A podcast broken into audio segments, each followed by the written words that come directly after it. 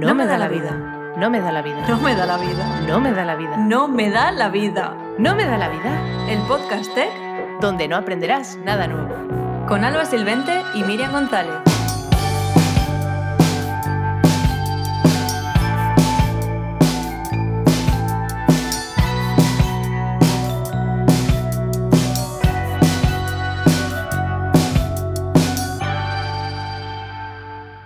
Bueno, ya estamos aquí en el último episodio del año. Eh, una vez más, aquí otro año más. Yo no sé cuánto llevamos ya, la verdad. Alfa, ¿qué tal? ¿Cómo estás? Pues yo creo que tres ya, ¿eh? Ya se, ¿Sí? se dice pronto. Es una relación Joder. estable, podemos decir. Nos hemos ido a vivir juntas ya. Madre mía. Pero bueno, Bueno. el mes acaba bien. Está acabando bien. O sea, que El, estoy me- muy el contenta. año. No, el mes de diciembre. También, todo. Sí, el año todo mal. Todo. Pero, pero diciembre mejor. O sea, el año mal, pero diciembre como un respunte ahí, ¿no? Sí. Vale, vale. ¿Y tú Bueno, qué tal? Yo, yo no, eh, no estoy en mi prime, pero vamos a vamos saliendo, vamos saliendo. Poco a poco. La verdad que diciembre está siendo un poco fatídico, pero se lleva como se puede. El yin y el yang somos hoy. ¿eh? Sí, sí, sí, sí. Bueno, antes de seguir, que no se me olvide, dar las gracias a nuestros patrocinadores, como siempre, Storyblog, que es el gel de CMS que empodera a desarrolladores y equipos a crear mejores experiencias en el mundo digital. Eh, y podéis encontrar toda la info en el link que os dejamos en las notas del programa, que es muy importante que vayáis siempre a ese link, sobre todo si lo queréis bichear, si queréis probar, aunque luego no lo uséis. O, o bueno, es típico que dices, voy a usarlo en un proyecto y luego nunca ocurre. No pasa nada. Lo, toqueteáis y lo trasteáis desde el link. Y que estamos muy agradecidas de que nos apoyen en este proyecto mes a mes. Total. Y nada, Alba, cuéntame con qué no te ha dado la vida este mes. Fua, Este mes ha estado cargadito, pero de cosas buenas y que me apetecía mucho hacer. Me invitaron de Atlassian a un evento que organizaban en Ámsterdam que se llama Presents Unleashed, donde pues sacan todo lo nuevo que van a meter en la plataforma de Jira o de Confluence y todo esto. Y todo fue porque yo puse un tweet eh, Ah, hace mil años de que me gusta Jira, pero literal, sin nada más. O sea, no estaba compartiendo contenido ni haciéndoles un artículo, cero. Y me enviaron swag, me invitaron a dar una charla en el evento. O sea, todo como súper random, pero yo allí que fui y, y moló un montón porque al final, en vez de hablar de Jira, me pasé todo el evento hablando de Developer Experience con los de Figma. Hostia. qué o sea, que he conseguido que me dejen abrir un Figma- eh, Friends on Figma en Ámsterdam. Ujú. Anda. Porque no hay. Y fue como, pues ya está. He salido yo con contactos ahora, que tengo como uno de los chief officers de, de Figma en LinkedIn. Típico ahora. día en la vida de Alba. Es lo que tiene ser dev. Pero bueno, aparte de eso, cerramos el año con un eh, directo de Girl Code Coffee Chat, que siempre lo hago con mis compis de, de Storyblog, y esta vez hicimos como una revisión de todo lo que había pasado este año en el streaming, pero también en general en, la tecnología, pues los nuevos frameworks y todas estas movidas. Así que si os interesa, está en inglés, pero bueno, lo podéis bichear. y luego, aparte de eso, resulta que he pensado estos meses que me apetecía pues un nuevo reto profesional, pero obviamente estoy muy enamorada de mi producto en Storyblog y no quería dejar la empresa. Entonces he aplicado a un puesto interno de Developer Experience para crear extensiones eh, open source del proyecto. O sea que a ver si hay suerte, ya he hecho el proceso, he hecho una prueba y todo. A ver qué tal, pero bueno, eso ya para año nuevo tendremos nuevas noticias. Qué guay. Que, no, la verdad que ha sido cargado, pero muy bonito todo, sí. Claro, sí, cosas que me motivaban al final, que quería un poco cambiar un poco el rumbo de mi carrera, o sea que muy guay. Muy y guay. también he estado leyendo un libro que descubrí porque me fui a una conferencia y en el aeropuerto me metí en la librería súper random diciendo, voy a ver si encuentro algo, cuando yo nunca hago eso, ¿eh? Me metí y de repente veo como bestsellers y tal, y estaba el típico este de... mm, eh, ¿Cómo es? Algo de fuck. Em, sí, ah, es que el nombre, el, el nombre es como muy catchy, que to- todo el mundo lo conoce, tío. El de... mm, Bueno, no me acuerdo el nombre, pero hay uno que, que, mm, que habla sobre... Es que no me acuerdo. Bueno, uno, La uno ti- cosa- uno famoso. Uno muy famoso. La cosa es que al lado había uno que se llamaba Hyperfocus. Y yo cuando leí eso, no me representó mucho, pero cuando le leí eslogan, ponía que era para gente que quería conseguir más haciendo menos. Y dije, esto suena a lo que necesito. Y sin más, me lo compré. O sea, no leí ni lo de atrás, ni las reviews. Dije, pues pa'lante. Y cuando me lo empecé a leer, tía, el mejor libro de mi vida. O sea, todo lo que cuenta me siento representada en lo que dice. Y encima he hecho un research médico de cómo funciona nuestro cerebro a la hora de enfocarse en algo que te da datos científicos de por qué te pasan las cosas que te pasan y qué hace tu cerebro y por lo que lo haces. Y al final todo el tema de redes sociales, de que estemos enganchados, de que hay una notificación y vayas a verla, esto tiene que ver con que tu cerebro segrega dopamina cada vez que haces eso, porque anteriormente cuando éramos neandertales necesitábamos eso para estar alerta de que vinieran alguien a matarnos. Entonces todo eso lo llevamos ya en el cerebro y tenemos que aprender a deshacernos de eso para poder ser productivos en el tiempo que estamos dedicándole a algo.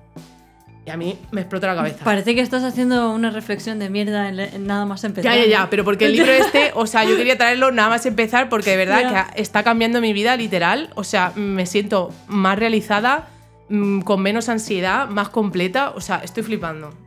Mm, Me parece muy fuerte, así que nada, si queréis leeros, en las notas os lo dejaremos como siempre y lo podéis ver. Y por último, he ganado un sorteo, para variar. Pero bueno, como ya estamos acostumbrados, pues tampoco lo voy a hacer con ¿Otra mucho vez? hincapié. Sí. ¿De qué? Dilo de Esta vez un libro de Adios Money, entregado por él y firmado por él. Es el de Image Optimization, Ah, vale. el chico este que es muy famoso, Sí. de Google. Eh, pues mm, eso me ha tocado y me ha agregado gracias a eso. Yo digo, eso es más sorteo, ¿eh? Que te agrega una persona que tiene 200k en LinkedIn. Eso es más sorteo que el libro. o sea que estoy muy contenta. Madre mía. Pero bueno, ya está. Ha La sido un guay día, un diciembre guay. Pues yo nada que ver con tu diciembre. o sea, yo he hecho la absoluta nada. Eh, nada, en absoluto, porque he tenido que hacer reposo obligatorio. Porque tengo un esguince discal. y no me ha quedado otra que más que pues reposo. Así que, para poder sobrellevar toda esta época, pues me he enganchado a OT. Y estoy todo el día con el 24 horas comentándolo con Alba, que ella ya lo sabe. Y estamos ahí todo el rato hablando de, bueno, pues de todo lo que hacen otras personas, porque ya que yo no puedo hacer nada, pues veo la vida de los demás. Y ya está. Totalmente. Es- son ya como hijos en vez de como amigos y eso me da tristeza. Somos Ya. mayores, Miriam. Pero Somos bueno, mayores. a ver, discal. Es que alguno en pandemia estaba en el instituto, mm, como para Ya. no ser niños. Madre O sea- mía. eh. No, no, no, qué trauma. Bueno. y bueno, el podcast también ha traído unas, unas pequeñas noticias. Y es Sí. que este mes hemos estado segundos en la categoría de tecnología en El Salvador y en Ecuador y quintos en Bolivia. Bolivia ahí entrando en cabeza, ¿eh? Me sí, mola, sí, ¿eh? sí. O sea, yo creo que ya vamos haciendo la gira con cada. con Estamos cada- haciendo la gira de la TAM. Pero online, por supuesto. Sí, claro. Así que nada, eh, como siempre, recordaros seguiros, seguirnos en todas las redes sociales, que estamos ahí subiendo pildoritas y cosas. Y ya está, vamos a pasar rápidamente a las noticias. Vamos a ello.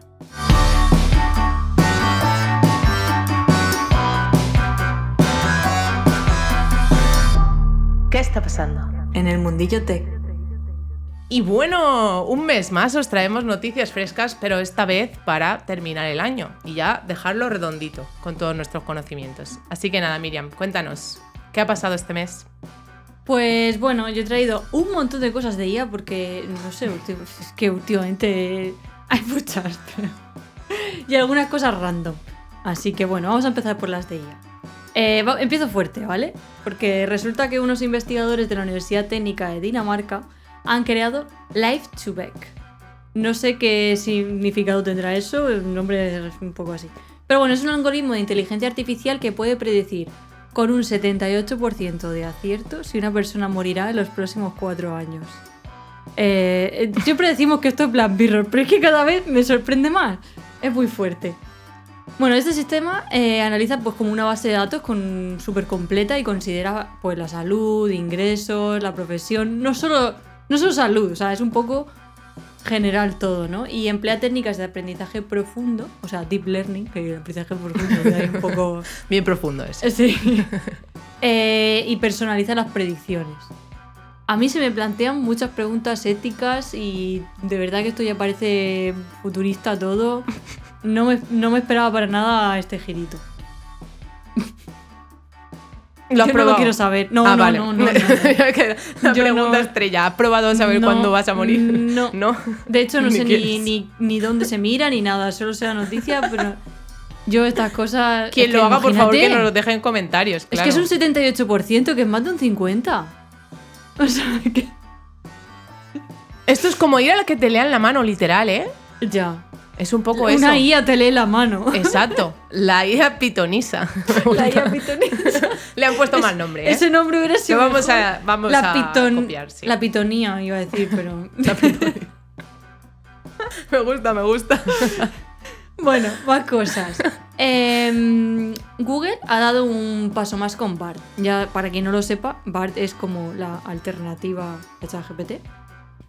Eh, y bueno, pues ahora entonces, puede resumir también vídeos de YouTube. Esta función está aún en fase de prueba, pero está generando bastante debate sobre cómo puede afectar esto a los ingresos y a las visualizaciones de los creadores. ¿Por? Pues porque si en vez No de verte el vídeo te hace un resumen, pues igual no cuenta. No lo sé. Eh, es verdad que para el tema, para nosotros de usuario, nos viene bien porque agilizamos. No, voy buscando algo, venga, tal, me- hazme un resumen. Pero para los creadores, si tú quieres A ver, a ver. apoyarlos, no sé. Entonces no sé cómo se, la vas a- se las va a ingeniar YouTube para que esto esté equilibrado. Porque Pero yo pienso que una persona que se ha ido a ver un vídeo en YouTube, lo último que quiere es leerse un artículo del vídeo, ¿no? A ver, imagínate que te pone directo de una hora y dice, hazme un resumen. Pero que resumen, me refiero, es que no sé, yo cuando veo un- una persona en YouTuber, en YouTube es precisamente porque quiero verle a él, no por Es que yo creo que me depende, interese. de- pero yo creo que depende de lo que vayas buscando. Imagínate que vas quieres encontrar algo, eh, una noticia, en plan tech o algo así, por ejemplo. Sí, aprender algo rápido. o- Bueno, ahí vale, Un pero eso en tutorial. verdad. Obviamente, O sea, si es de entretenimiento, no quieres un resumen. O sea, Mientras claro. las horas que se pase la IA ejecutando ese vídeo para resumirlo Claro, se las pague de alguna manera. Es- yo no creo que, aquí nada. lo que se plantea es que yo cuando lo lancen ya full, allá no se vean perjudicados los creadores, porque si no. No, claro, sí, ya tienen un montón de problemas, ¿no? En YouTube en general, Claro. o sea que más a la lista. Pues sí. Bueno, más cosas de- relacionadas con Google y es que se ha asociado con McDonald's para crear. Sí, sí. Bueno, eh, sí. Se ha asociado con McDonald's para crear una inteligencia artificial generativa en sus tiendas a partir de 2024. Eh, ellos dicen que el objetivo es optimizar las operaciones y mejorar la frescura de los alimentos. Pero no han dado ningún detalle específico de cómo lo van a hacer. Y lo más importante, no sabemos qué impacto va a tener esto en los trabajadores. Pero yo creo que se vienen cositas cuando las empresas así grandes vayan a empezar a automatizar y hacer cosas con sus procesos. ya. Porque aquí se, se van a ir al paro seguro, algunos. Los que se dejan las cosas fuera del descongelador.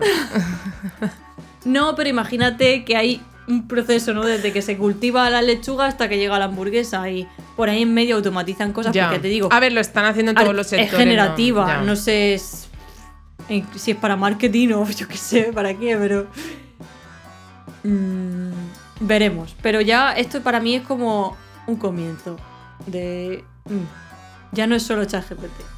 Ya. Ahora es también la comida basura. Es que de verdad, ¿eh? menuda, menuda alianza. Pero bueno. Total. y hablando de ChatGPT, si habéis notado que está lento o va más tonto, yo sí lo he notado. Sobre todo lo de lento. Eh, no son paranoias puestas porque es verdad que está pasando. OpenAI lo ha confirmado, que están al tanto de todos estos problemas y que están trabajando para solucionarlo. No han dado detalles de qué está pasando. Ostras, qué fuerte. Y ha sido justo después de lo de el CEO. Sí, Buah, sí. Esto huele, esto huele a. No saben tampoco cuánto interno. van a tardar en solucionarlo, pero vamos, que ahora mismo pongáis en duda a lo que responde. Madre mía. Porque, a ver, no es Yo que lo he puesto en duda siempre. Claro, no es que esté súper tonto, pero yo sí que noto como que tengo que. eh, que se le va la flapa enseguida. Que tengo que decirle. Oye, que te estaba diciendo esto, no te rayes. ¿Sabes? O sea, pero a mí me pasa con Bart, ¿eh? También. O sea, le dices algo ya, luego le dices otra cosa. Plus no, le- no lo pasaba tanto.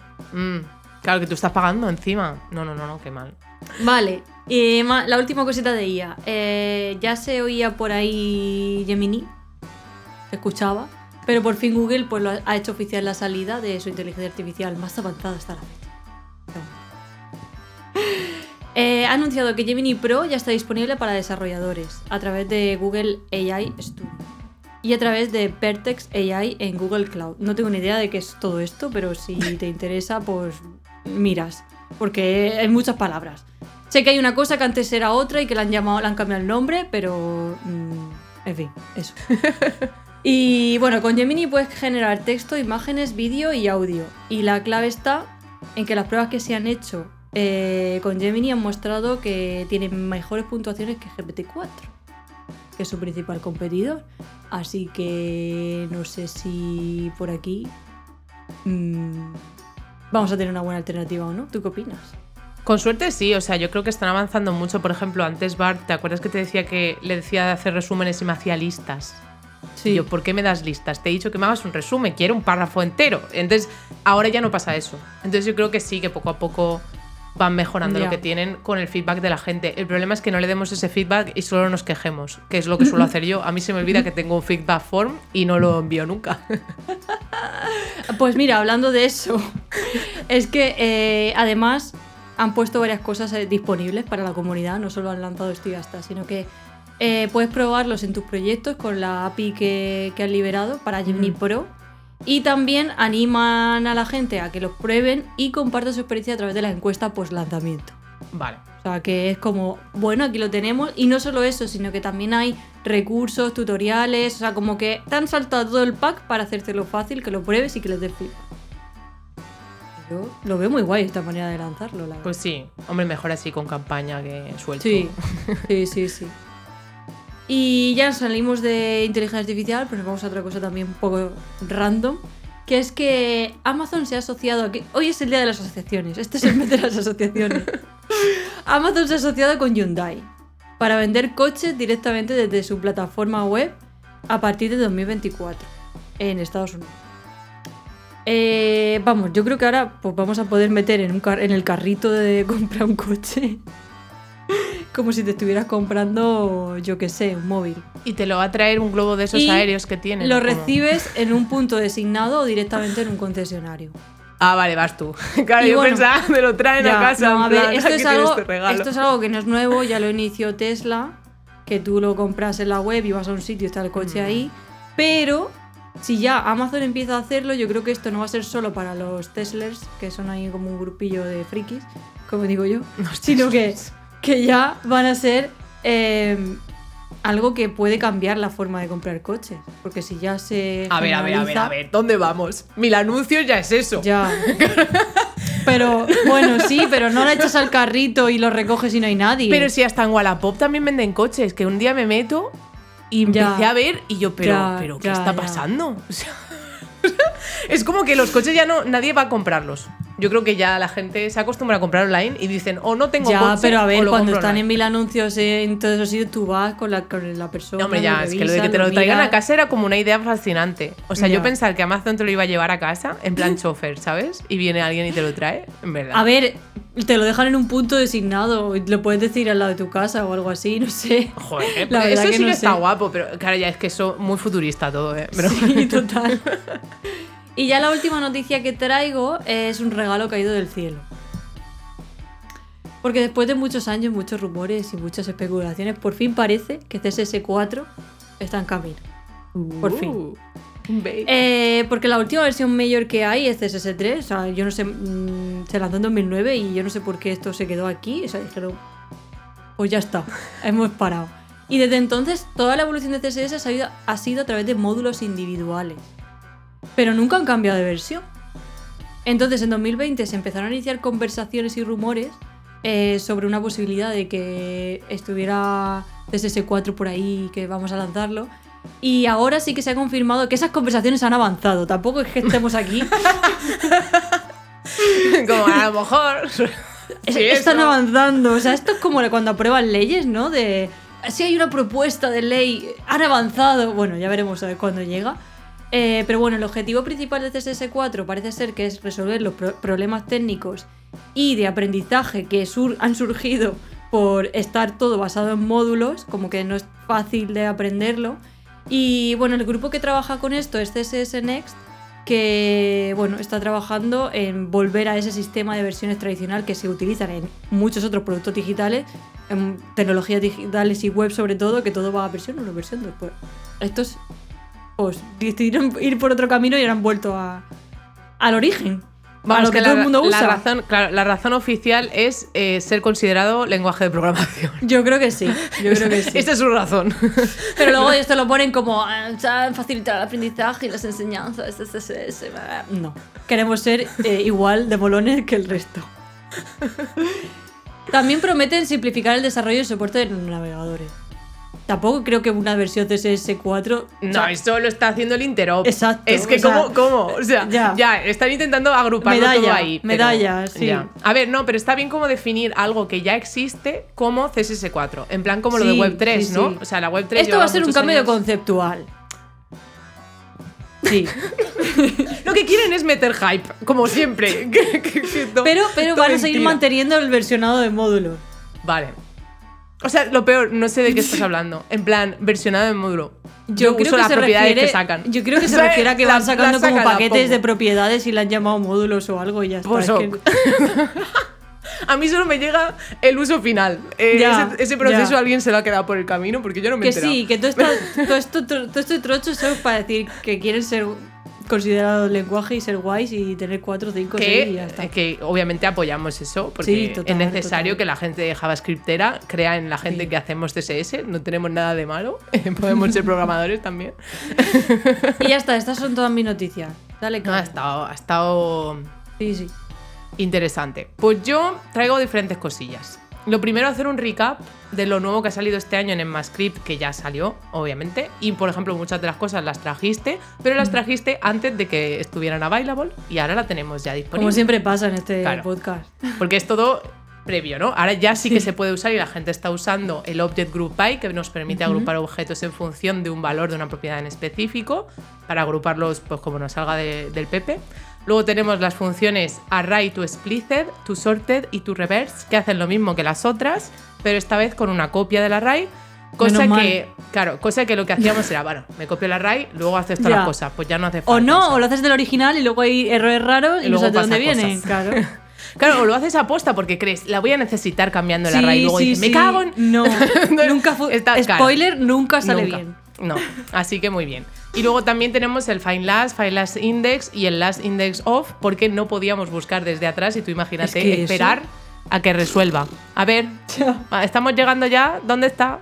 No, es pues que hay menos- cosas que no tenían sentido que no estuvieran, de verdad. ¿eh? Pero porque no es un lenguaje al uso.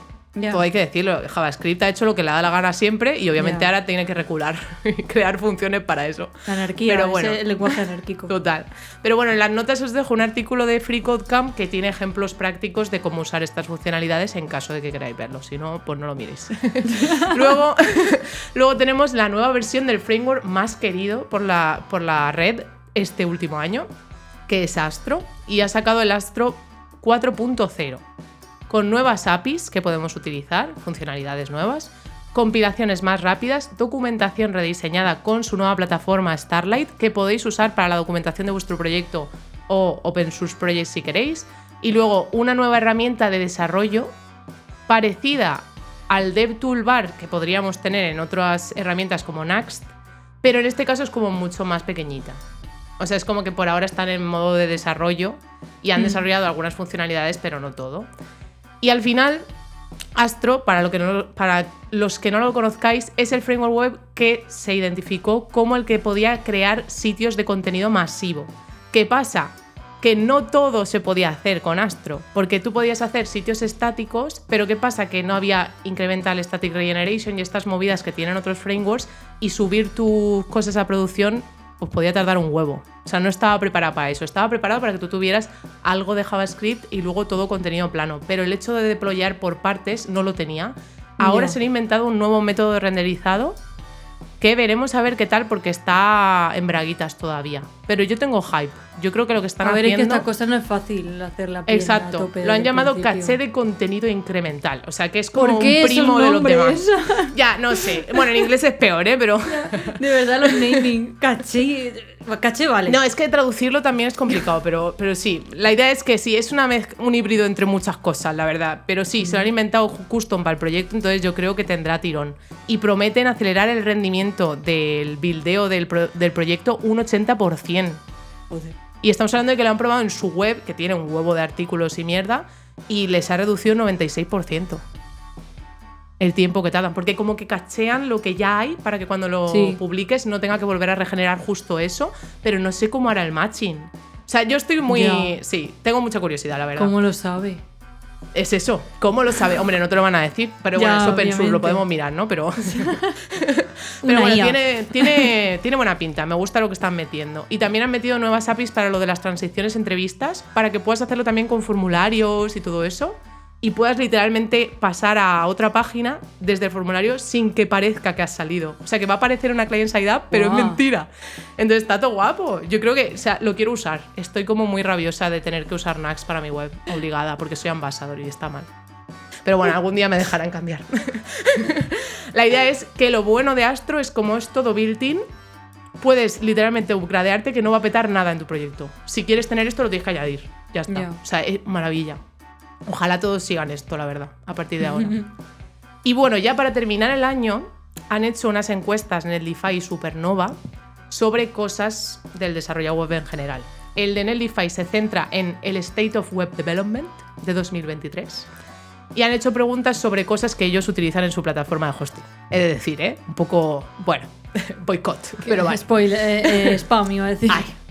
Pero bueno, en general, el informe proporciona una visión general de las tendencias y tecnologías que se están dando forma al futuro del desarrollo web en este año 2023 y lo que apunta para 2024. Y los dos frameworks más nombrados y que han tenido mayor adopción han sido Astro y Next. Astro en cabeza, pero con menos usuarios votando, digamos, que lo han usado Vale. menos. Pero Next.js más o menos a la par que Astro, con muchísimo más usuarios. También hay que decir que en el mundo de React son todos los frameworks un poco... ¿eh? Entonces te sale uno bueno y vas a por él. Pero Astro, como está en el universo de la nada, porque lo puede usar cualquier persona que sepa React, Vue, JavaScript Mm. plano, más goloso. Claro. O sea, obviamente todos podemos tirar por ahí. Y luego, en el tema CMS, han sacado eh, que obviamente está muy de moda ahora el Composable Stack, pero en el fondo no tantos usuarios lo usan, ¿eh? Porque la curva de aprendizaje les parece muy alta. Lo que sí que hemos visto que es bueno es que Storyblock sale mencionado como uno de los más queridos, con el 67% de, muy de bien, muy querer bien. usarlo más, exacto. Pero el que está en cabeza es Sanity. También te digo que Sanity este año nos ha copiado un montón de features. Yo sé que esto no es copiar, que es competitividad o market, lo que tú quieras llamarlo. Para mí es copiar. Se ha cogido y ha dicho, Robar. oye, quiero un visual editor, no tiene ningún CMS, solo Storyblock. A ver cómo lo ha hecho, voy a hacer lo mismo. Es lo que ha parecido, ¿eh? Porque yo me metí en la demo y dije, ¿dónde están las diferencias? Busque usted las siete diferencias. Yo lo veo lo mismo. Bueno, me parece muy fuerte que esto sea legal, ¿eh? Pero bueno, vale. Competencia. Es la ley de la competencia. Bueno, y lo que, por supuesto, en el formulario no podía faltar la IA y efectivamente todo el mundo, como un 98%, quiere usar la IA el año que viene. Claro, sí, es que, es que ya la pregunta sobra. ya, ¿pa' ¿Quién qué? no? No sé. Pero hay gente que no lo usa seguro. Porque mucho, mucho trabajo ya. Pero bueno, en las notas os dejo enlace para que veáis los resultadines en gráficas y tal. Y luego Supernova, el que nos ha traído es sobre el estado de los componentes. Porque como Supernova es la plataforma esta que te traje la otra vez sobre los, los sistemas de diseño, Hmm. pues han sacado esta encuesta que lo que mm, hizo fue encuestar a la gente que usa esta plataforma, a los diseñadores y a los desarrolladores que están metidos en sistemas de diseño y han sacado unas pequeñas conclusiones porque obviamente no tienen tantos clientes como para entrevistar aquí a mucha gente. Espero que la abran para el público porque me ha parecido interesante.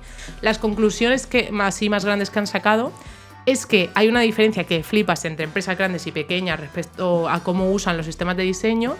Y es que obviamente, como podemos esperar, hay empleos mucho más dedicados en empresas grandes, como puede ser el UX Researcher y, por ejemplo, accesibilidad, pero es que hay datos, tía, que dan miedo. O sea, solo el 36,5% de los encuestados dice que el 75% de sus componentes pasan por una accesibilidad estándar, baja. O sea, rollo 2.1. O sea, que no es la top, que estamos hablando de una accesibilidad básica para que alguien pueda usar tu web. Pues solo el, el 36%. Me parece muy fuerte que en un sistema de diseño pase eso porque se supone que tienes un equipo dedicado solamente a unos componentes y que mm, tienen que ser de base bien hechos y luego eso se va a utilizar muchísimo. Entonces, que me digas que estás en un proyecto ahí rápido, tal, que tienes que entregar, bueno, pero encima que dedicas el tiempo a tener una base de datos, por así decirlo, de componentes y de buenas prácticas y de todo, Y te, eso es porque directamente pasas de ese tema.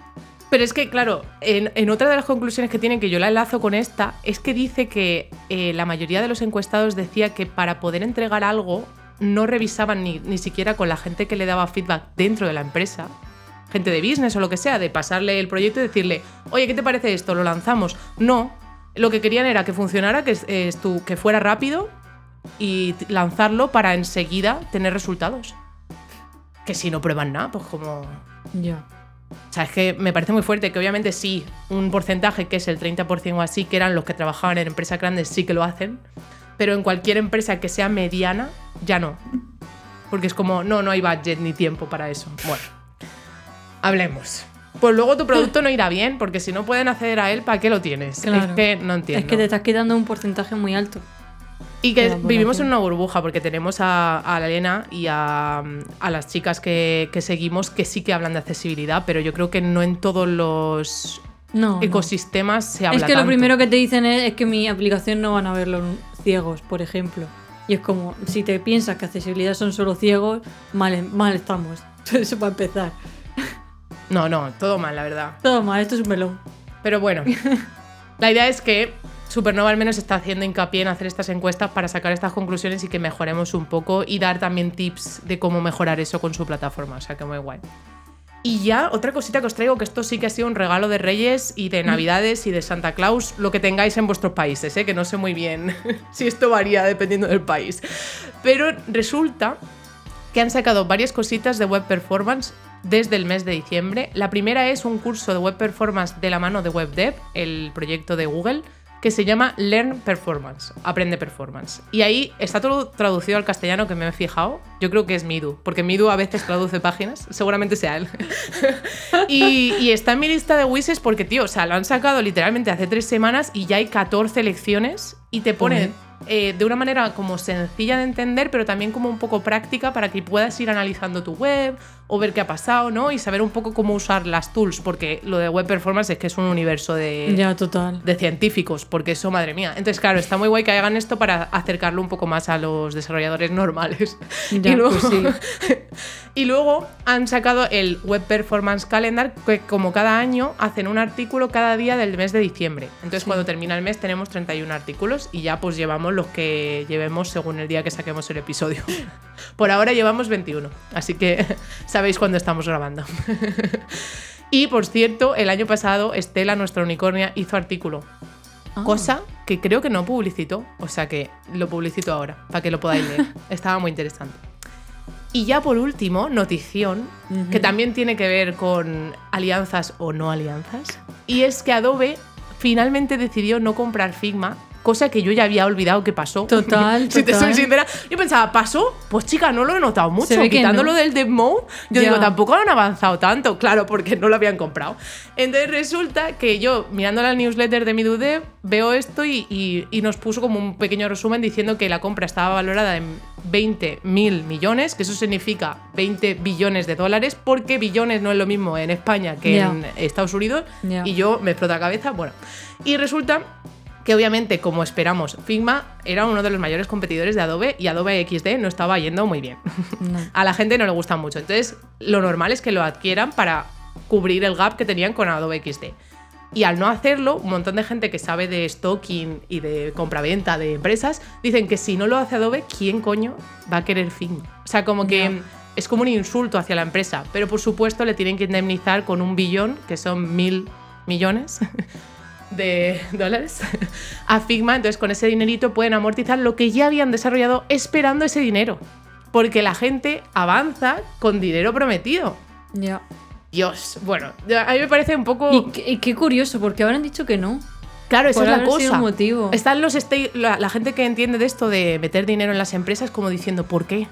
A ver, Lo que tampoco saber, sabía que- es que, los, la- los acuerdos tardan tanto. O sea, era como anunciaban, pero realmente a lo que anunciaban era empezamos a negociar. Porque vamos, si lo puedes romper, Ya, 15 meses a ver, después. En realidad, a Elon no pudo romperlo con lo de Twitter, ¿te acuerdas? Ya, ya, lo reculó, con reculó y no pudo.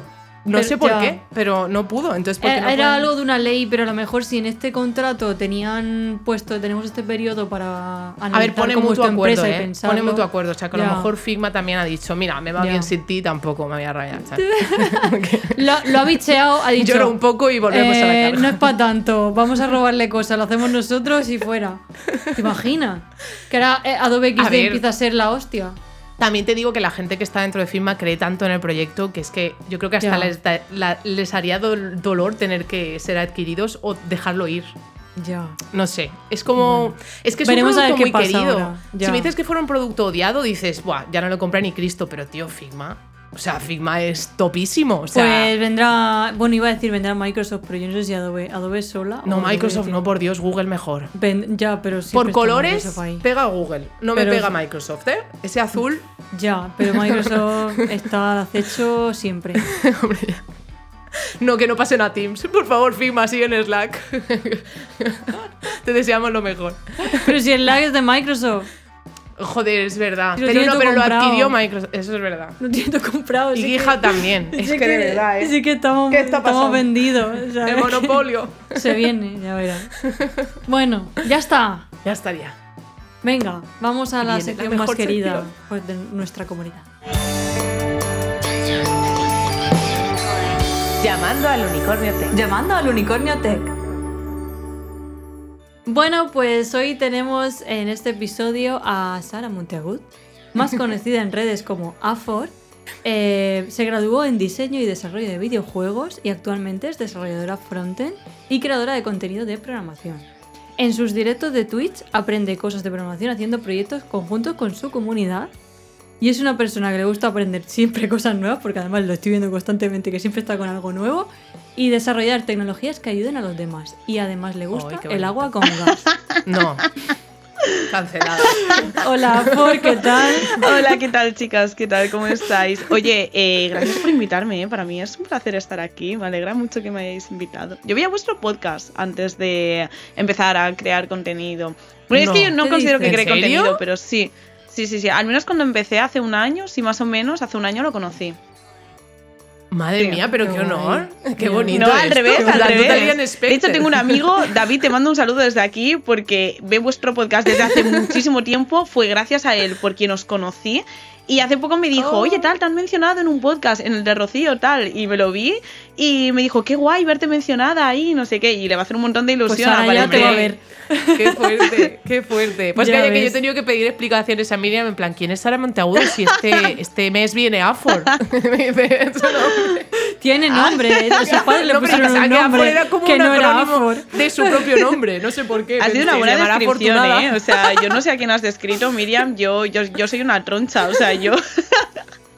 Nada, nada, aquí hay que entrar pues, siempre por lo Vale, alto. vale, me gusta, me gusta. Ha sido una buena descripción. Pero bueno, cuen- cuéntanos con qué no te ha dado la vida este mes. ¿Con qué no me ha dado la vida este mes? A ver, ¿sabéis qué pasa? Es irónico, pero a mí me gusta mucho que no me dé la vida, ¿sabéis? Eh, Ah, Vayan, sí. Ya, creo que dopamina, ¿te vosotras también. sí, así. me encanta, me encanta.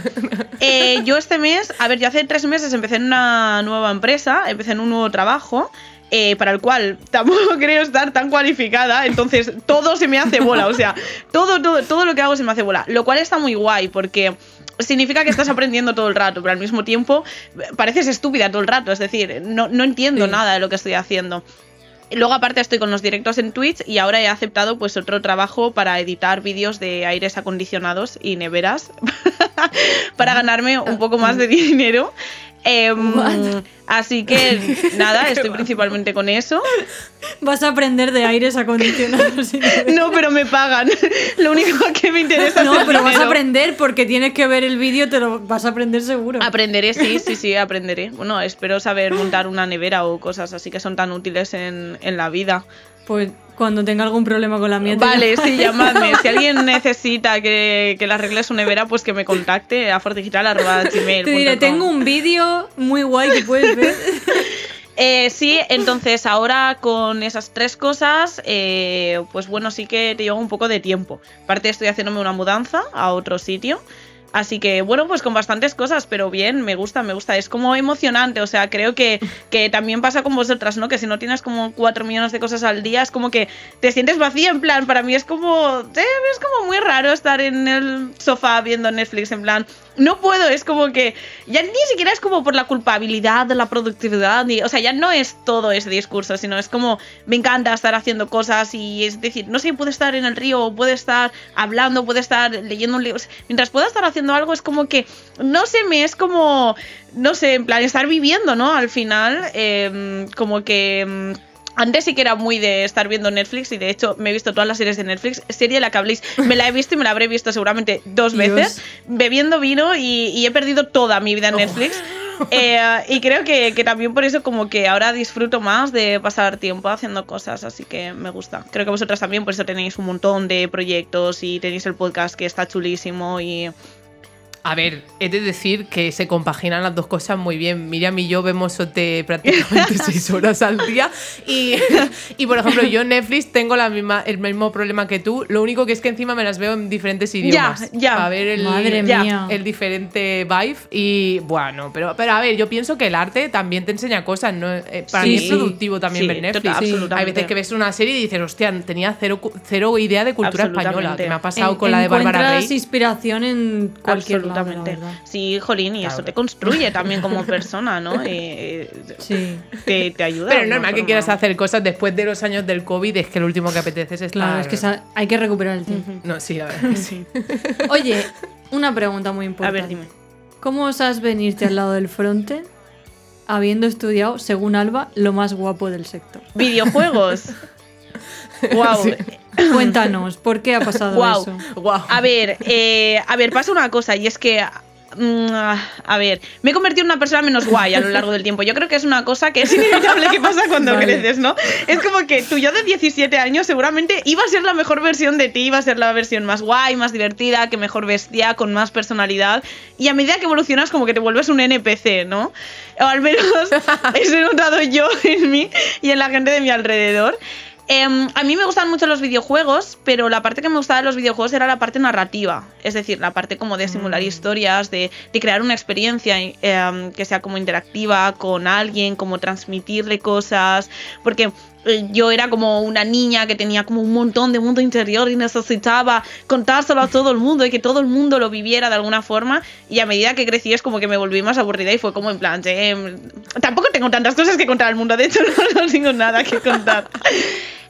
Qué mentira. Em, a mí los videojuegos me, gustan mucho. Em, sí que es verdad que hay una parte de mí como que tiene esa inquietud de, de Jolín. Es una parte muy guay porque también está la parte narrativa, la parte artística, la parte de que Tío, cuando tú hacías un videojuego, eh, yo me acuerdo en la universidad que hacía algo aunque fuera una tontería, aunque el arte fuera súper cutre, fueran como stickmans en una consola metidos y estuviera todo lleno de bugs, eh, no sé, pero se lo enseñabas a alguien y es como que ese alguien lo jugaba y tú lo veías jugar y ver cómo reaccionaba. No sé, a mí personalmente me gustaba un montón. Y cuando le enseño una web a alguien, es como, hmm, ah, has ah. hecho otra web. Qué bien, ¿no? Hmm. No sé, hay. hay una parte, obviamente, como muy, muy emocional de alguna forma que, se pierde porque ya no estás como eh, de alguna forma alentando, llamando a, la emocionalidad de la otra persona, sino que a lo mejor estás haciendo un producto que ayude. Entonces creo que eh, es un proceso en el que he evolucionado a lo largo del tiempo.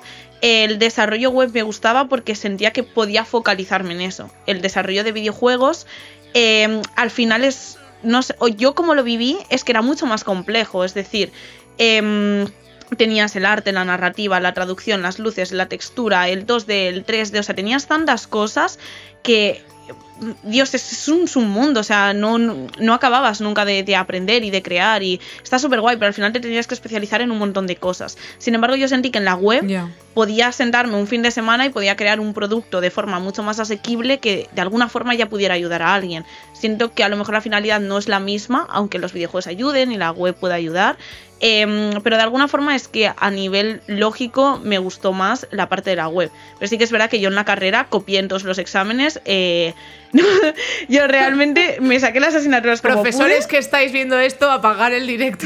ya prescrito. Eh, yo creo, eh, espero que, que nadie me devuelva esa carrera, por favor.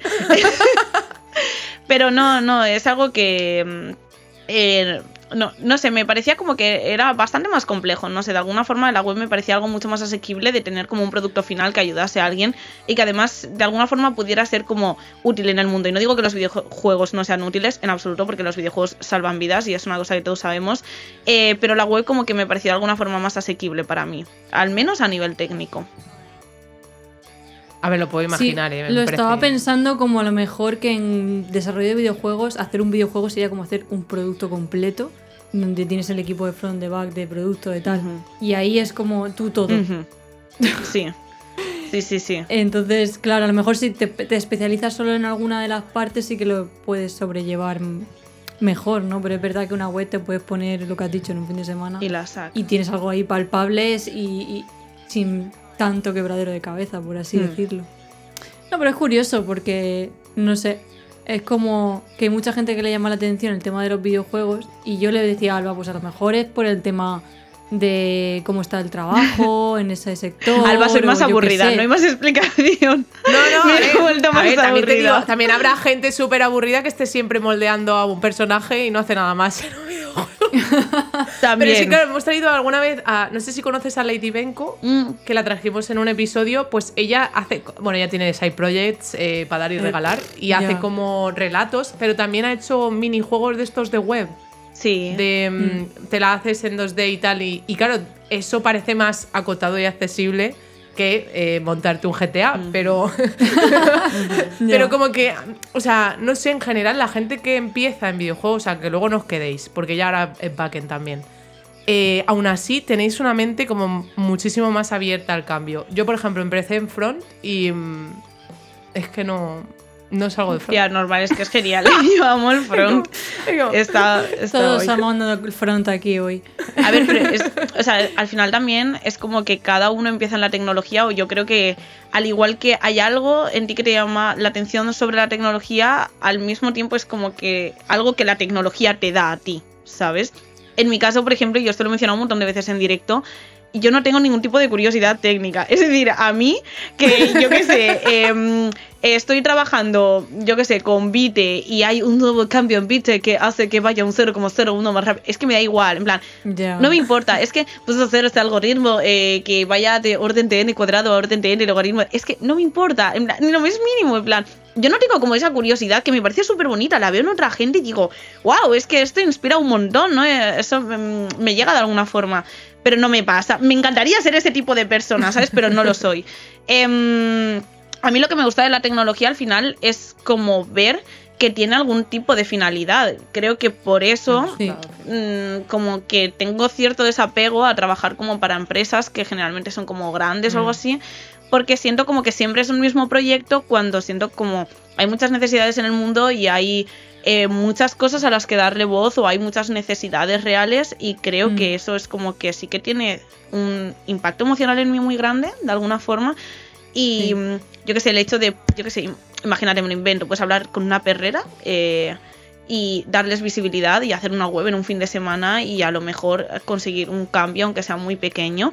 Conseguir eso me- es que me parece una locura. Me parece algo que la tecnología, que dentro de todo lo que envuelve y lo poderosa que es, porque la realidad es que lo es, pueda llegar a implicar este cambio, eh, es que me parece maravilloso. Em, que, que ha salido Next 4, me suda los cojones Next 4, es que no me importa. Pero yo que sé, poder ver... eh, Se la haces en HTML. en HTML, sí.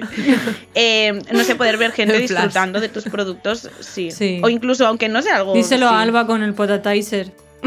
¿Con el qué? ¿Con el qué? Me falta Eso Lore. es, eso es uso personal, ¿no? Hice una aplicación que te daba el mood del día en una patata. Hice Es que ella le encanta hacer, le encanta hacer Me encanta. Sí, a mí Me encantan las chorreadas. A mí me encantan las cosas que no tienen sentido. Las webs que te metes y dices, pero ¿esto para qué sirve? Eso es lo que hago yo. Ya, pero estas también molan mucho, en plan, son unas webs que te alegran el día. Sí, pues, a ver, son mm, terapéuticas. Se lleva claro. premios, o sea, Es risoterapia. Al- algo bueno tienes que estar haciendo para recibir premios. Sí, Me sí, encanta. sí, sí. Y oye, ¿cómo surge en todo, todo este, tu proceso, cómo surge empezar a streamear? Porque haces más contenido que Ibai. O sea, estás ahí todo el día. Eh, ya, realmente sí. Eh, no sé por qué, soy una persona muy social al final. Es decir, yo cuando mm, empiezo a hacer directos, realmente es porque me contratan una empresa y yo no tenía ni idea de nada. En plan, yo era un troncho, igual que lo soy ahora, pues hace un año lo seguía siendo. Y mm, llega un punto donde eh, yo tengo como un reto técnico muy grande en mi empresa, que era una startup de cuatro personas. eh, yo no tenía ni idea de hacer nada y me salen como un montón de dudas, un montón de conversaciones. eh, mm, tengo una mudanza a Madrid, una ciudad donde estoy absolutamente sola. Me siento súper sola además. Y, y tengo como que siento la necesidad de que tengo que tener estas conversaciones con alguien, de que hay un, un submundo, ¿no? Que estoy empezando a ver, en el que estoy empezando a entrar y del que me falta toda la información. Y me apetece como compartir mis inquietudes, me apetece que la gente las comparta conmigo, tengo dudas que preguntar, quiero conocer a más personas del sector. Entonces, un día tenía que programar una, un plugin de WordPress con PHP y jQuery. Y tenía que estar todo el fin de semana programando, así que hago. Mi primer directo dura como 9 horas, el segundo dura como 8 horas. Y bueno, entraron como cuatro personas, un directo y cuatro personas otro. Pero es que para mí fue como increíble el hecho de poder estar hablando con una persona que me estaba viendo, nadie sabe por qué, y que estuviera en la otra parte del mundo y a la que poder preguntar cosas. eh, y no sé, poder tener conversaciones. Me acuerdo que me abrí cuatro cervezas, me emborraché ahí, estuve como desahogándome. Para mí sí que fue algo realmente terapéutico. eh todo lo que tiene Twitch y todo lo que. O sea, yo no creo contenido a nivel. eh, yo no hago tutoriales en YouTube o yo no hago TikToks eh, enseñando cosas. No me considero creadora de contenido ni siquiera.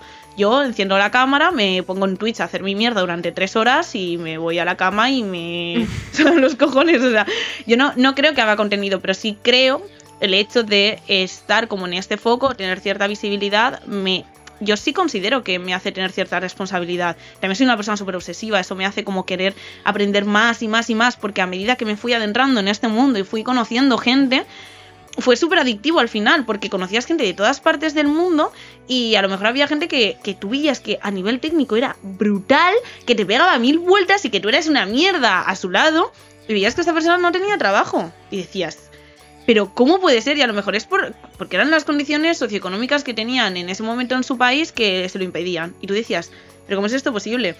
Entonces, para mí, el crear contenido no surge desde el lo veo como una forma de tener trabajo o algo así. A mí a nivel económico ni me renta ni, vamos, ni, ni años luz. Yo pierdo dinero casi por estar aquí. Em, pero sí que yo creo que te abre mucho los ojos al mundo. A mí estar, por ejemplo, hablando con tanta gente de Latinoamérica y ver gente que es tan buena, que me cuenta sus situaciones personales, económicas, a nivel laboral, ¡buah! Fue, una locura. Ver eso fue como sentir que de alguna forma salía de mi pequeña burbuja y que salía al mundo real, aunque no sales porque estás en la comodidad de tu casa, pero yo decía, jolín, es que esto que está pasando es realmente importante. Entonces, para mí era adictivo y hablo todos los días con gente de todo el mundo. eh, el otro día estuve hablando con un chaval de Indonesia que me estaba contando como su situación. Eh, no sé, conocer estas historias a mí es lo que personalmente me nutre o hace como que, que quiera crear esto, ¿no? Y también cuando de alguna forma tú te pones delante de la cámara y ayudas, de la forma que sea, ya sea porque les has alegrado el día, porque les has enseñado una extensión de lo que sea, porque estás programando y han aprendido algo, porque les resuelves una duda, porque te han contado que están bajos de ánimo y les das, mm, no sé, un poco de alegría esa noche. Que eso ayude a alguien, ya está. O sea, para mí es que no, no es ni siquiera algo que me guste, aunque me encante. Es como casi una responsabilidad, rollo, desde mi posición, desde he crecido en una familia súper privilegiada. Soy un NPC, en plan, tenía una vida súper normal. Casi que me corresponde esto. Es decir, ya que tanta gente está aquí por necesidad y hay tanta gente que necesita aprender, pues que menos que aprovechar mi situación y no sé, eh, ayudar y al final son ellos quienes me ayudan, ¿no? Es como algo mutuo, se crea como esta simbiosis eh, tan bonita Sí. que, que es al final estar ahí. También he de decir que dice mucho de ti, porque tú aquí, por ejemplo, si te vas a Holanda, la gente económicamente tiene un nivel muy alto y ha vivido una vida de NPC, como dices tú, y no hacen una mierda por nadie y son súper individualistas. Egoístas. O sea que dice mucho de ti que, que creas que tienes la responsabilidad de hacer eso porque en el fondo no la tienes, simplemente nace de ti hacerlo y es muy bonito que lo hagas. Aparte que yo creo que te has autocreado el rol de community manager de tu vida porque lo que estás describiendo que haces es literalmente un rol en mi empresa y hay una persona que se encarga de eso. De hacer los streamings, de hablar con la comunidad, de ayudarles cuando tienen un Qué guay, qué problema. bonito. O sea, todo lo que estás diciendo existe como trabajo, te lo digo. Por si algún día dices, quiero ganar dinero con Twitch. Qué bonito. Porque sí, porque otra pregunta que tenemos para ti es ¿por qué Twitch y no otra como YouTube, Discord? Que a lo mejor te pueden, YouTube te puede dar mm, dinero, no sé si más que Twitch, pero Bueno. ¿Por qué Twitch? A ver, eh, es que al final está todo súper relacionado. O sea, a mí las plataformas que son verticales como eh, TikTok e Instagram no me gustan. Es decir, yo soy una persona que siempre he sido muy reacia a las redes sociales eh, por el hecho de que ¿Cómo te entiendo? a mí me han supuesto eh, y muchas inseguridades, algoritmos que me llevaban a sitios donde no quería estar, como muchísima gestión emocional a nivel no quiero estar en estos bucles, pero al mismo tiempo me hacen sentir bien, pero me hacen sentir bien porque me están potenciando como una parte tóxica de mí, que realmente yo sé que no tiene que estar, pero está y, y, mm, no sé, al final acabo como en bucles que, que no me- nunca he conseguido tener una buena relación con estas redes y como que además, y esto es parte de mí porque en plan, en cierto modo sigo siendo una persona insegura en algunos aspectos, nunca he sentido que fuera un espacio cómodo subir algo a una red social. Es decir, yo cuando tengo que subir un tweet es como que no me siento cómoda y es como, "Damn", en plan, es tu puto Twitter, en plan, es tu puta red social. Si no te sientes tú cómoda, que es tu casa, ¿dónde te vas a sentir cómoda o quién se va a sentir cómodo? En plan, veo a la gente poniendo, o, o sea, haciendo oversharing de toda su vida y es como, "Damn, si yo pongo Ya, algo y como que lo repienso mil veces y es como, Sí. sigo sin Sí. sentirme bien, ¿sabes? Y es como que no sé, entonces me creaba una cuenta pues con mucha menos gente. Pero esa cuenta, aunque tuviera 20 personas, no estaba cómoda. Otra cuenta más, con tres personas. Y luego no me sentía cómoda con una. Al final decía, oye, de verdad es que esto no puede ser. Entonces, yo creo que eh, las redes sociales, que al final tienen un contenido vertical, eh, bueno, tienen una problemática que sé que puedes gestionar y puedes tener una buena relación con ellas y te aportan un montón y hay contenido buenísimo y me da pena de verdad no, no saberlo gestionar, pero no puedo. TikTok e Instagram ni los abro. Eh, no... Y al mismo tiempo siento como que sería muy incoherente con mi discurso si también las apoyase. Entonces como que a veces lo hago y soy consciente de ello, eh, porque sé que es parte de todo este trabajo y porque al final solamente quiero llevar a esa gente a Twitch, llevar, cogerlos y llevarlos a mi terreno. Eh, pero sí que es verdad que esto sí que es algo totalmente personal y es que al no haber, con, no haber sido capaz de tener una buena relación con ellas, no me siento tan cómoda. Y YouTube me encanta, o sea, YouTube ha sido mi mamá y mi papá, o sea, YouTube me ha criado, ahí están todos mis referentes, toda la gente que quiero ser, todo lo que me ha inspirado en el mundo, todas las historias que he conocido. Y mm, perder el tiempo al máximo, me encanta, o sea, me encanta perder el tiempo en YouTube, o sea, es, es increíble ponerme un vídeo de Minecraft de gente saltando, eh, aunque no hable nadie, me encanta y puedo estar ahí cuatro horas, me flipa. Pero todas esas redes al final lo que no tienen es la gente. Es decir, yo sí que estoy en Discord, estoy en Discord Ya, es verdad. 16 horas al día y estoy en Twitch.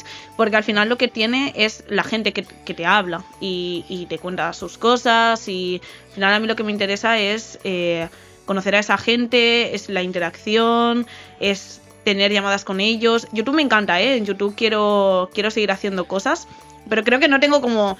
eh, tanto esa motivación porque no he construido todavía una comunidad. Creo que cuando la tenga y la gente me cuenta sus cosas, como que mm, creo que me sentiré de otra forma.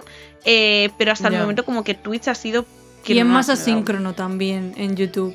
Sí, totalmente. Porque tú subes un vídeo y a menos que hagas un directo en YouTube, mm, pues te estás en los comentarios o te haces un otro vídeo respondiendo a algo que te han dicho, pero no es tan feedback directo como puede ser, como dices, Twitch o Discord. Claro.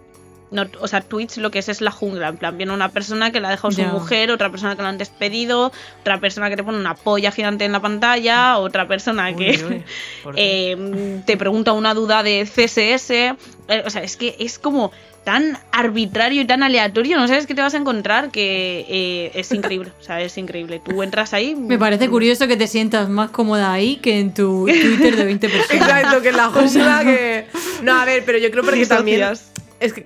Ya. Es que escribir, escribir es complicado.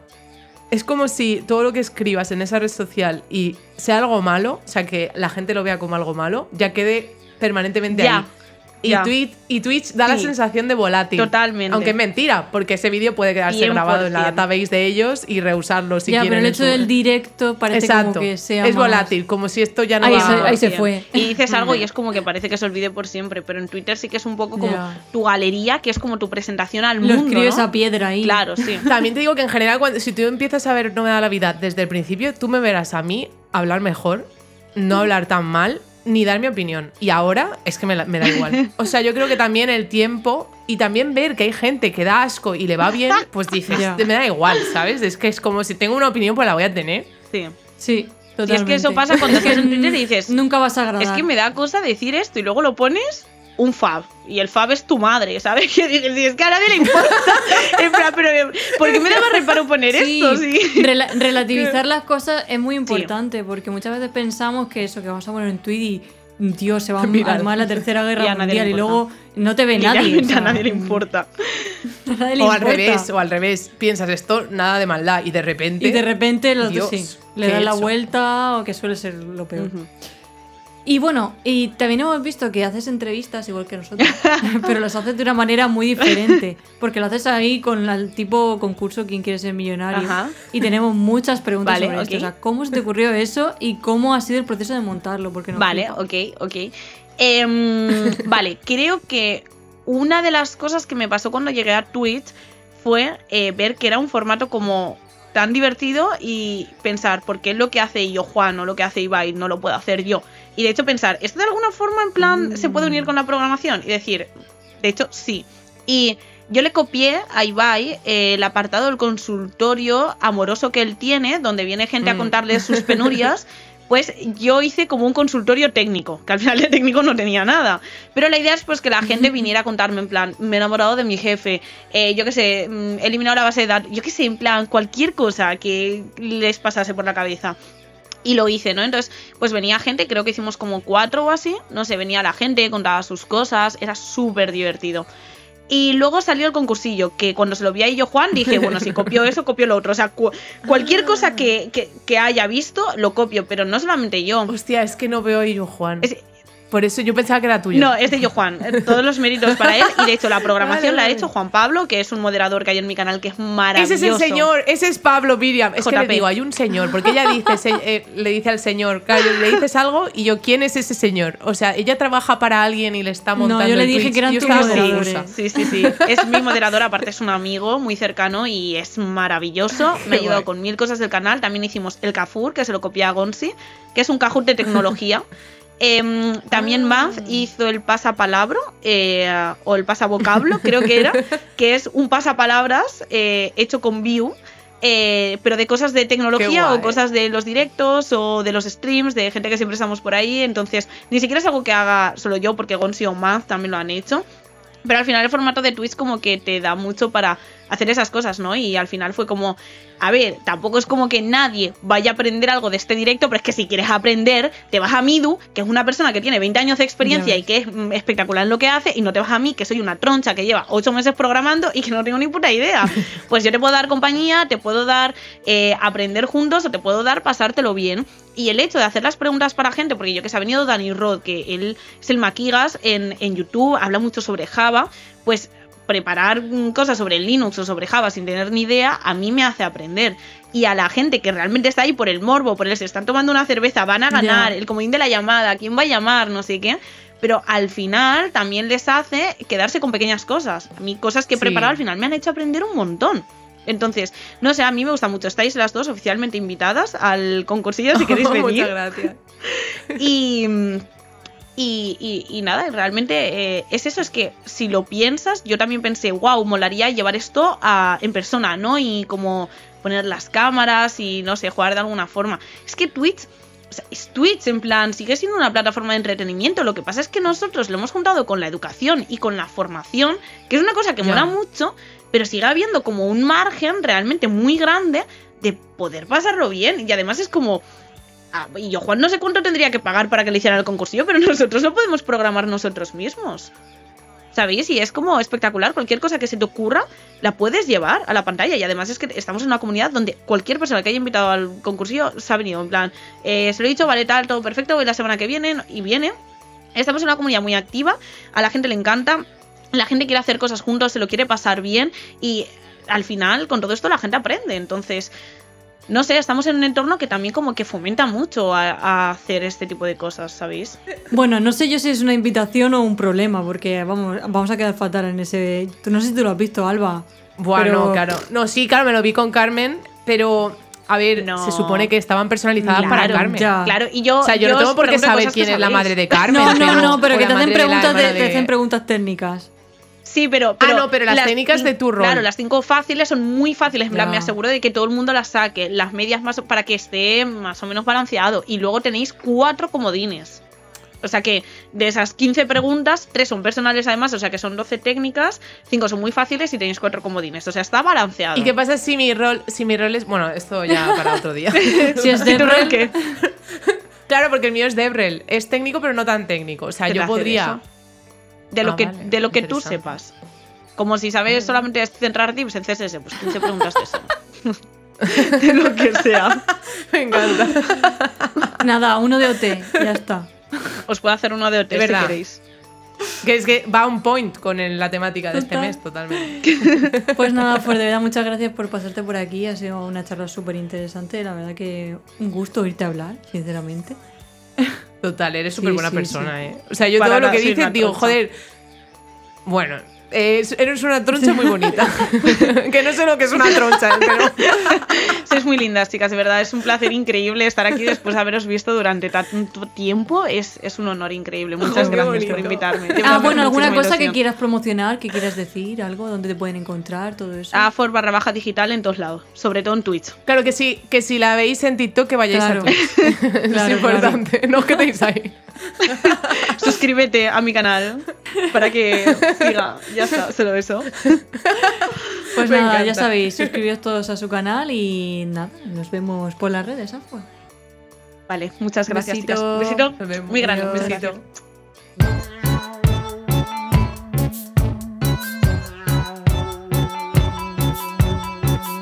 Cuéntanos tus penurias. Cuéntanos tus penurias.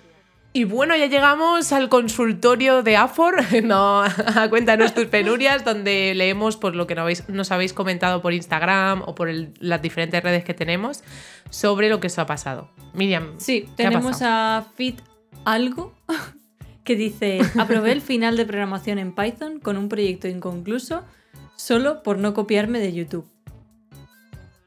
O sea, entiendo que hacía. Es que esto se puede interpretar de varias maneras.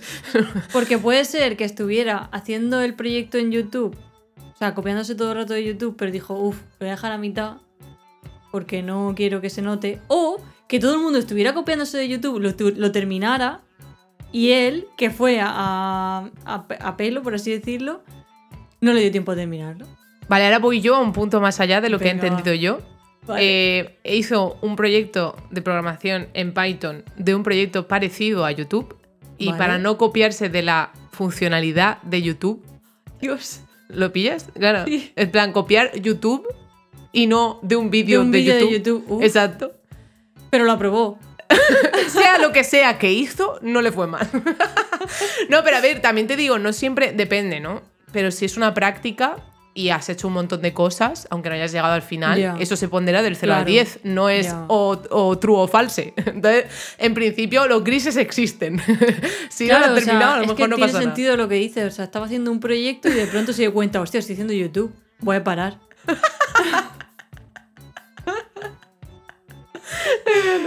Ha sido Madre muy raro. Ya, no, no sé. Nos tienes que contar qué has hecho.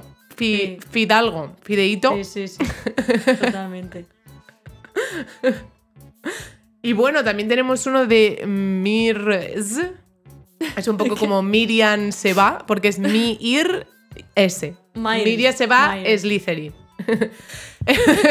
Nos cuenta, soy estudiante universitaria de software, me cuesta elegir por cuál área irme. ¿Cómo lo decidiste? Bueno, en realidad mm, yo no lo decidí. Fue como, madre mía, me aburro un montón mi carrera, no sé de qué quiero trabajar en esto. Oh, en informática tienen prácticas, vamos a probar. Y ahí me quedé. Yo sí que Fue por una, yo sí que fue por asignatura. O sea, alguna asignatura, cuando vi el front, dije, "Uf, esto sí. Mm. Claro, es que si lo ves, claro. Pero, pero podía no haberme pasado y no haber encontrado de esa manera lo que me gustaba. O sea, al es que final, es eso. Mm. yo creo que lo, lo mejor es hacer por, en- por encontrarlas. Es decir, ¿de qué me puedo dedicar? ¿A qué? ¿Cuántas áreas hay? Mm, ¿Cómo son? ¿Qué hace una persona en el día a día de ese área? Y ver cuál más te llama la atención. Sí, o al revés, a lo mejor sentarte, plantearte qué te gusta en la vida o en qué quieres ayudar, como ha hecho Afor, Sí. y buscar qué áreas te permiten eso. Porque también es verdad que hay muchas áreas que a lo mejor no te van a permitir colores y florituras. Ya. Entonces, por ejemplo, por seguridad, pues a lo mejor mm, te apasiona porque quieres que todo sea seguro y que no te hackeen el email, pero a lo mejor te la sopla. ¿No? Y dices, Sí. joder, ya me cuesta usar One Password como para tener que hacer segura esta web. Pero sí, yo creo que hay, sea como sea, hay un ejercicio que hay que hacer, ¿no? No te va a venir solo. No, eso es verdad. Bueno, a ver, te puede venir solo. Si te Sí. dejas llevar y te gusta todo, acabas puede estando en algo. pero ¿no? ¿no? tiene por qué pasar. Claro, totalmente. Pero bueno, tú Sí, sí. comenta todas las ideas que tengas, las comentas en la comunidad y te vamos diciendo Mm. cada uno lo que sentimos de cada área. A Siempre ver si hay algo que le llama más toto, la ¿no? atención, seguro, vamos. Siempre pasa que ves a alguien que hace no sé qué y dices, ¿y qué hace? ¿Y cómo será? ¿Y qué tal? Y por, por ahí te vas guiando. Claro, y también puedes buscar cuáles tienen más empleo. Eso siempre es Eh, una es buena que claro, forma de eso- empezar. por eso hay que, pasar, hay que hacer lo que tú has dicho. Pararse a pensar qué quieres. Quiero un empleo, quiero algo que me apasione, quiero... O sea, y a partir de ahí pues ya Total. te vas respondiendo. Y que nunca estés cerrada al cambio. O sea, en algún Sí. momento puedes decir, hostia, pues mira, mm, ya no. O no me gusta, pues me o cambio. pensaba Claro. que sí, pero al final dentro me he dado cuenta que no. Lo bueno de Tech es que no pierdes nada cuando Ya. te cambias, porque realmente todo lo que has aprendido, muchas cosas que son de gestión, de organización, todo eso lo vas a llevar igual a Sí. cualquier área. O sea que, en general, no pierdes el tiempo. Haga lo que hagas. Totalmente. y bueno, ya estaría. Vamos a pasar a lo que hemos descubierto.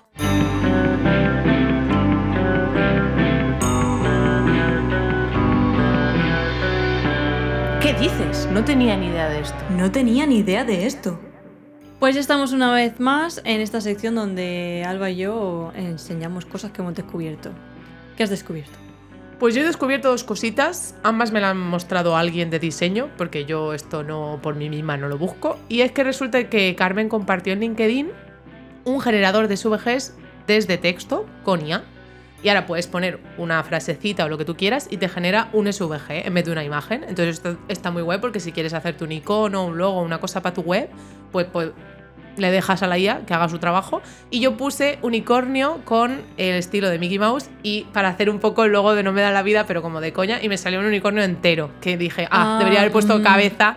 claro. Ya, hay que especificar demasiado. O sea, cortado claro. sin cabeza, tal. No, no sé, no lo, no lo describí tanto, pero en general me generó un unicornio muy mono. o sea que podéis probar y, y ver Qué si guay. podéis hacer algo para vuestra web. Sí, yo que sé, unos iconitos en el mismo estilo. Eso Sí. podría estar muy guay, no tienes que hacerte tú la paleta. Me, me pregunto sobre los derechos y eso, no sé cómo irá. Ya, eso pero- siempre es un poco me, porque si es una IA, porque derecho Ya. de qué? Ya, ya, De- a la IA es, es gratis. O sea que Vale. no sé si eso es peor, no sé. Ya. Pero bueno, la dejo en las notas, se llama svg.io, o sea, el, eh, diría yo el dominio más caro de la historia. Seguro. Sí, O sea, eso, ¿qué es eso? sí, sí, sí. Pero lo tiene. y luego, otra cosita de diseñadores, pero que también nos afecta a los programadores porque está en CSS, es el espacio de color OK LCH. OK de todo bien, chavales, y la L de luminosidad, la H de hue y la C de croma, que es saturación. O sea que eso sí que lo conocíamos por HSL, que es un poco diferente, pero como que más o menos las siglas eran parecidas. La cosa es que este espacio de color trae beneficios que no teníamos previamente con los que ya teníamos en CSS. Nos permite crear paletas de colores a través de simplemente cambiando las luminancias. Entonces ya no tienen que elegir los diseñadores los colores específicos o decir el 10% de este. No. Ahora simplemente te creas una fórmula con tu, con tu saturación y con tu luminosidad. Entonces el tono lo vas cambiando y te genera las paletas. Entonces solo tienes que generar tus fórmulas, digamos. ¿Qué pasa? Que esto en Figma no está como tal, pero este tío que me lo enseñó en una charla ha creado un plugin para que lo puedas usar dentro de Figma. Entonces, de puta madre. Y luego encima nos creó una demo en CodePen para ver las diferencias con el método de HSL y es que uno de los beneficios que tiene es que es más accesible que cualquier otro espacio de color porque se encarga de modificar la luminosidad según la percibe el ojo. Entonces, cuando tú tienes dos luminosidades que contrastan mucho y la persona no puede ver bien el texto, este espacio de color se encarga de que la diferencia sea mayor y, y lo ves. Entonces, como que se encarga de hacerlo homogéneo y que tenga sentido. Y aunque a lo mejor sean tonos amarillentos, si no se ve bien, te lo cambia un poco naranjado, un poquillo más oscuro. Es una maravilla. O sea que si no lo habéis utilizado todavía, os lo recomiendo. Y encima es el espacio de color que te permite hacer estos colores fantasía de Apple. Ya. Porque son eh, una amplia gama de colores. Ya no son solo la, formita del RGB. O sea, es como que tienen más trozo dentro de lo de los colorcillos. Entonces lo podéis usar con eh, P3 y las cositas de, Apple, lo de retina y tal. O sea que súper guay. Os dejo en las notas todos los enlaces para que veáis las diferentes cositas. Qué guay. Y ya estaría. Pero sí, muy contenta. Muy guay. Interesante. ¿Y tú qué? Pues yo te he dicho una cosa que con cuñita publicitaria y todo. Uy, uy, uy. A ver, ¿Te han pagado? No, no, no. Ah, Pero me, me, han parecido interesante. Sabía que a ti ese tipo de publi te gusta. ¿Estás creando un proyecto y te cuesta encontrar un nombre?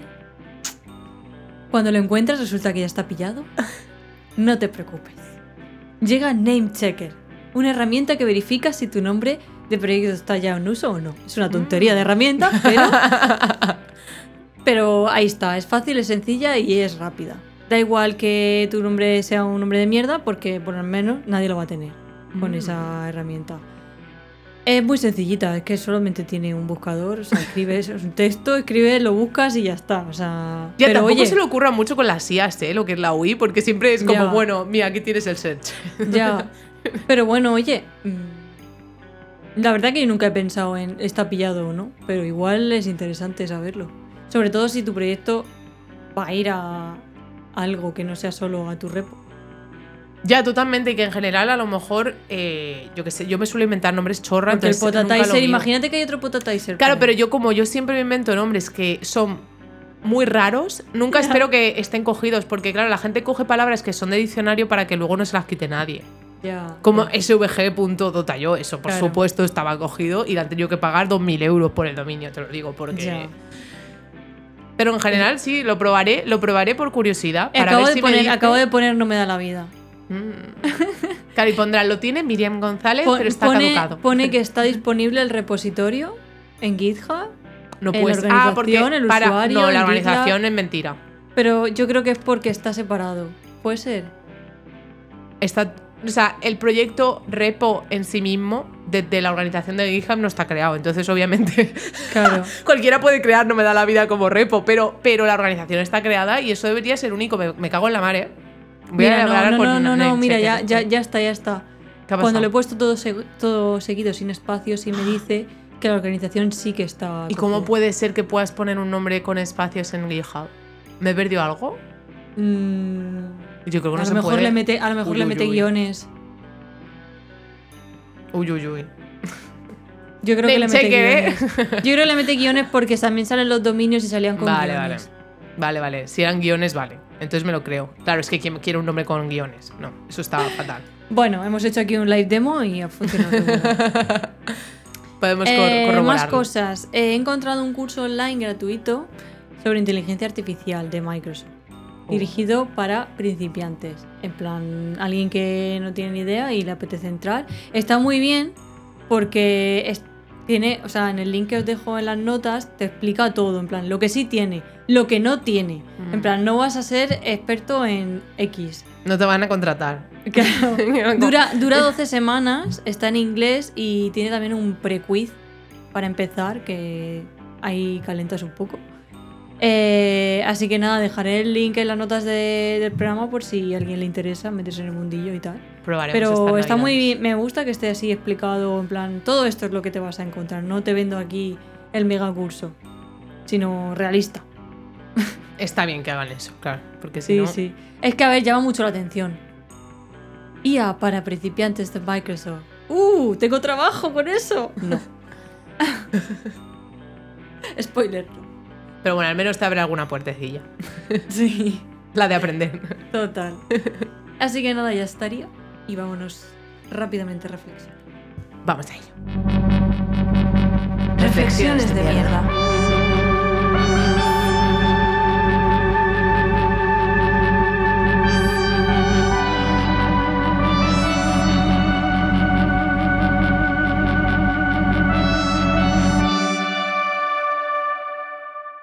Y bueno, ya llega el final del episodio.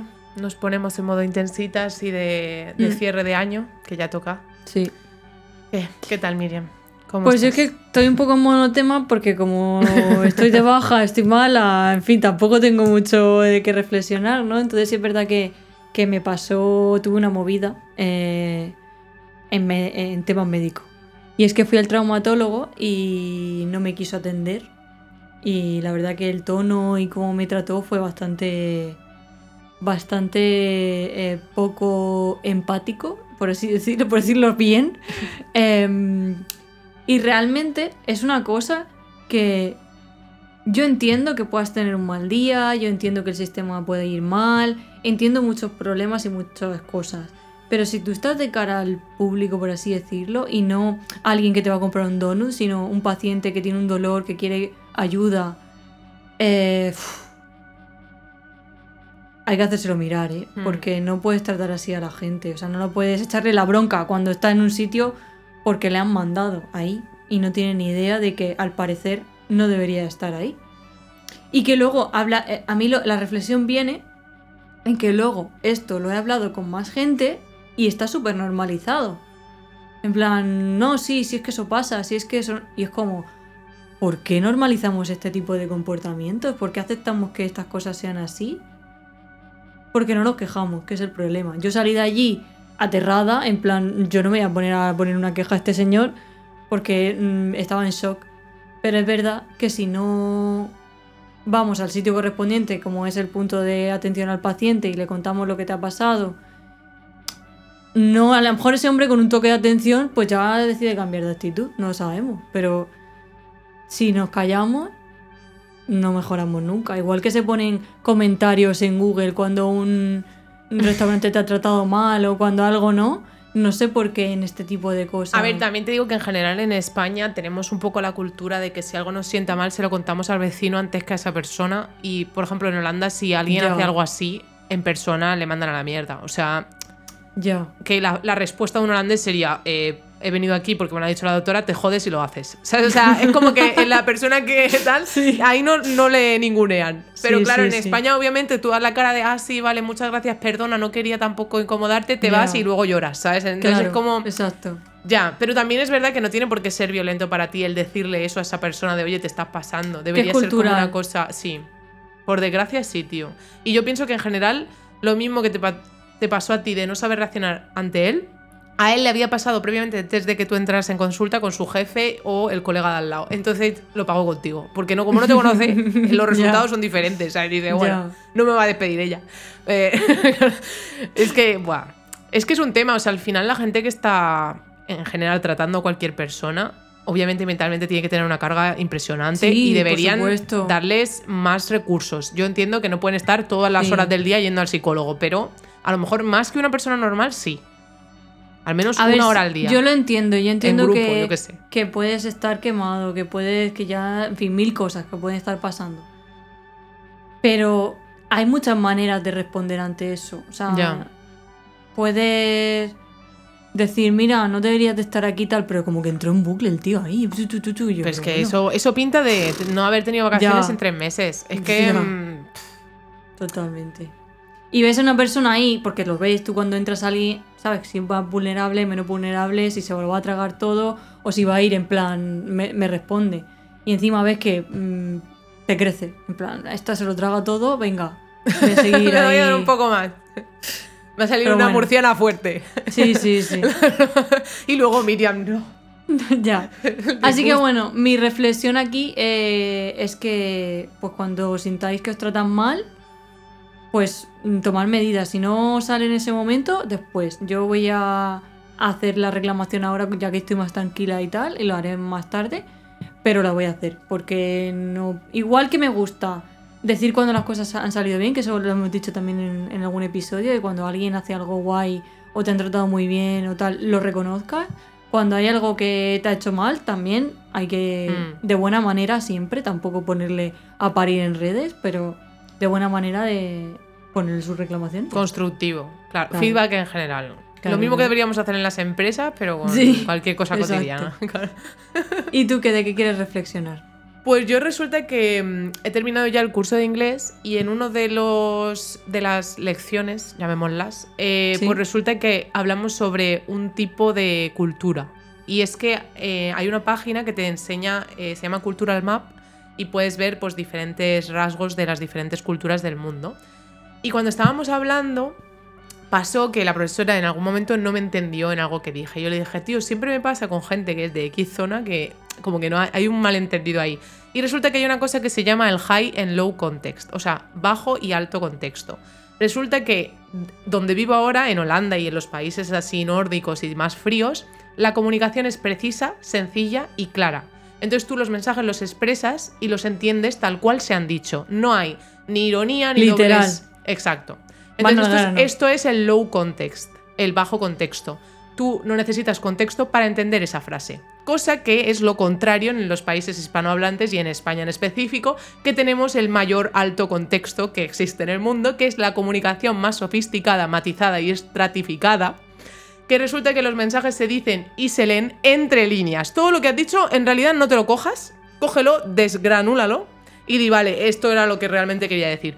¿Qué pasa? Que yo en mi relación he vivido eso siempre, du- durante los ocho años. Néstor es de Ucrania, aunque creciera en España, se juntaba con gente extranjera del, del este. ¿Qué pasa? Que al principio era todo malentendidos. Yo decía algo, se lo tomaba literal y yo nunca he dicho nada literalmente. Entonces, claro, tú imagínate al principio tener que explicar ocho veces lo que había dicho porque realmente se, había tomado mal.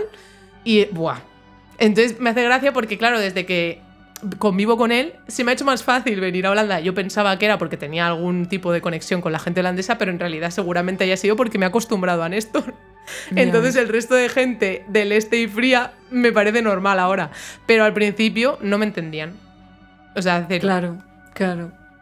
Joder. Muy fuerte. ¿Tú sabías esto? Que había un tipo no, de. Pues no, no, yo no pero sabía. yo, me llevaría mejor con la gente que lo dice literal todo. Low context. Pero claro, es que es eso. Como no hay nada entre líneas, Ya, tú el intentas gossip, pensar todo que es sí, una mierda. Porque ya. no. Es como, tía, ¿has visto a este? O sea, tú eso en España lo dices para cualquier cosa. y aquí es como, ¿has visto a Pepe? Dándole un beso a Pepa, Ya, pues tío, ya. no tiene gracia, o sea, dale un poco de chicha a las cosas, ¿no? Es, que- es que- gracioso porque ahora entre los más jóvenes se lleva mucho decir todo el rato literal. Y es como Eso- literal, pero no es literal. O sea, no hay nada literal, pero tú dices literal. Pero en el fondo, Ha pasado eso literalmente, no ha pasado eso. O sea, se sobreusa. y a mí me gusta, ¿eh? Ya, a mí también. A mí también. Me da, me da gustito. más Pero es que lo como de para decir culo. énfasis, o sea, realmente es un énfasis de Dios, madre mía, sí, ha pasado literal. No.